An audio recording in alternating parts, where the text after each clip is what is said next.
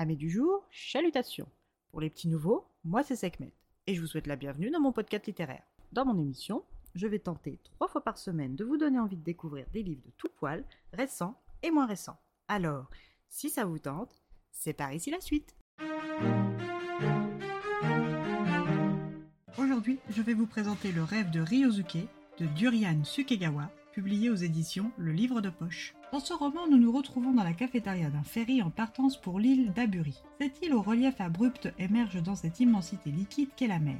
Constituée de pentes escarpées, d'arêtes vives et de pitons rocheux, nos trois saisonniers tokyoïtes doutent de pouvoir y passer les deux prochains mois comme leur contrat d'intérim le mentionnait. Mais comme l'heure des doutes était révolue, Ryosuke Kikuchi, 28 ans, ancien cuisinier, Tashikawa Ishizo, dit Jimmy, 23 ans, et Kaoru Moimiya, ancienne roqueuse, débarquent aux côtés de leur nouveau patron sur cette île d'aspect inhospitalière. Tous les trois sont là pour des travaux de terrassement et plus précisément pour creuser des tranchées afin d'y déposer des tuyaux de canalisation permettant la récupération d'eau de pluie d'un second réservoir. Bien que cette île soit peu peuplée et entourée d'eau en période de sécheresse, l'eau vient immanquablement à manquer, et le passage hebdomadaire du ferry ne permet pas d'aider suffisamment, d'où la nécessité d'un second réservoir. Le président de l'association des habitants d'Aburi a aussi comme but caché de repeupler son île avec de la jeunesse. C'est pourquoi il fait venir des saisonniers de la capitale. Mais pour le moment, cette entreprise n'est pas une réussite. Tout ce arrivé avant notre trio est reparti précocement sans jamais revenir. L'isolement et l'accueil des habitants n'y est pas étranger. Alors Jimmy, qui est un enfant du divorce reprochant à ses parents son échec scolaire et qui après l'arrêt de ses études au lycée a enchaîné les petits boulots, sans jamais trouver sa voie, tiendra-t-il deux mois trimé au soleil, sous la chaleur, dans la boue ou sous la pluie, le tout accompagné des drailleries des hommes du coin Même si de prime abord, Jimmy est le bavard, le rigolo de notre trio, il est aussi le bagarreur et sur cette île hostile, il va trouver Mutsu pour se défouler. Cet habitant du cru, bourru et bâti comme un ours, a une fâcheuse tendance à bien lever le coude. Et comme l'alcool et les antagonismes ne font pas bon ménage, ça finit en bagarre. Et même si Mutsu est responsable de cette bagarre, le contre-maître, accessoirement le neveu du président, est le garant des saisonniers, donc cette bagarre est sous sa responsabilité et pointe encore du doigt ses mauvais choix en matière de recrutement. Kaoru, quant à elle, est loin de correspondre aux critères physiques que le président espérait d'une femme en âge de convoler en juste noces. Ses piercings et son tatouage sont pour les nombreux célibataires de l'île un repoussoir et son passé houleux avec les hommes ne facilite aucunement les choses. Encore un échec pour le neveu du président.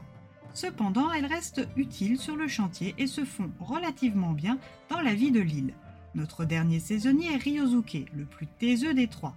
Discret et inexpressif, Ryosuke travaille dur, sans se plaindre, sans faire de vagues et est efficace. Mais ce que tous se demandent, c'est pourquoi un ancien cuisinier comme lui est venu faire des travaux de forçat sur une île paumée comme Aburi. La réponse à leur question réside dans son passé. Ryosuke a perdu son père quand il était petit. Après le suicide de celui-ci, sa mère et lui n'ont pas cessé de déménager. Il a fini par abandonner le lycée et a commencé à travailler dans les cuisines. Durant les 27 ans qui ont précédé la mort de sa mère, cette dernière lui parlait d'un certain Ashida Soichi, parti élever des chèvres pour faire du fromage à Aburi. Et Ryosuke, qui lui aussi partage cette envie de mourir qu'avait son père, espère trouver cet homme et des réponses sur son passé. Ryosuke, qui est timide, se renseigne auprès du jeune préposé au courrier, Toshio, et apprend qu'ici il se fait appeler Hashi. Ryosuke travaille avec lui sur le chantier, mais n'aurait jamais imaginé que l'homme décrit par sa mère, comme celui qui n'abandonnait jamais, pouvait être ce vieux monsieur silencieux, à l'air si résigné et là. Il n'ose pas l'aborder, mais la bagarre entre Mutsu et Jimmy va lui en donner l'occasion. Le lendemain, il se rend chez Hashi accompagné de Kaoru. Il y retrouve Toshio et Yoshikado, l'institutrice de l'île. Ryosuke obtient certaines réponses lors de cette soirée. Jumelé à ses découvertes sur l'île, il commence peut-être à y voir clair. Alors, le dernier soir à l'auberge, en compagnie de ses deux nouveaux amis, Ryosuke leur annonce qu'il ne reprendra pas le ferry vers la capitale comme prévu le lendemain. Jimmy, qui n'a pas de projet à Tokyo, va lui aussi rester afin de se trouver un but le temps que Ryosuke trouve ses réponses sur l'île. Kaoru, quant à elle, va rester pour guérir encore un peu avant de retourner affronter ces monstres en ville. Ces trois citadins vont devoir obtenir l'accord du président pour rester sur l'île, mais après la bagarre et leur comportement indépendantiste, vont-ils l'obtenir? Ryosuke creuse une idée en lien plus ou moins direct avec son défunt père. Mais la réponse est-elle en lui ou sur cette île? Jimmy se trouvera-t-il en restant aux côtés du très peu loquace Kaoru guérira-t-elle de ses blessures plus facilement auprès des trois hommes que sont Ryosuke, Jimmy et Hashi? Une série de questions dont on découvre les réponses au fil des pages.